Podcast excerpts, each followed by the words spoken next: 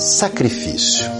Quando pensamos em Deus, em religião, logo pensamos em algo que precisa ser feito, uma obrigação, algo que é um sacrifício. Quando lemos as orientações de Deus, a coisa é diferente. Deus vai nos dizer no livro de Oséias que ele deseja misericórdia no lugar de simples sacrifício, que ele deseja conhecimento no lugar dos holocaustos. A gente pensa que Deus precisa de presente, que ele precisa ganhar alguma coisa, que é necessário dar algo que o eterno precise. Romanos 12 nos ensina que o sacrifício que precisa ser entregue é a minha vida, é o meu coração, é a mim mesmo. Então hoje, pegue-se a si mesmo coloque-se no altar, entregue-se um coração amoroso a Deus.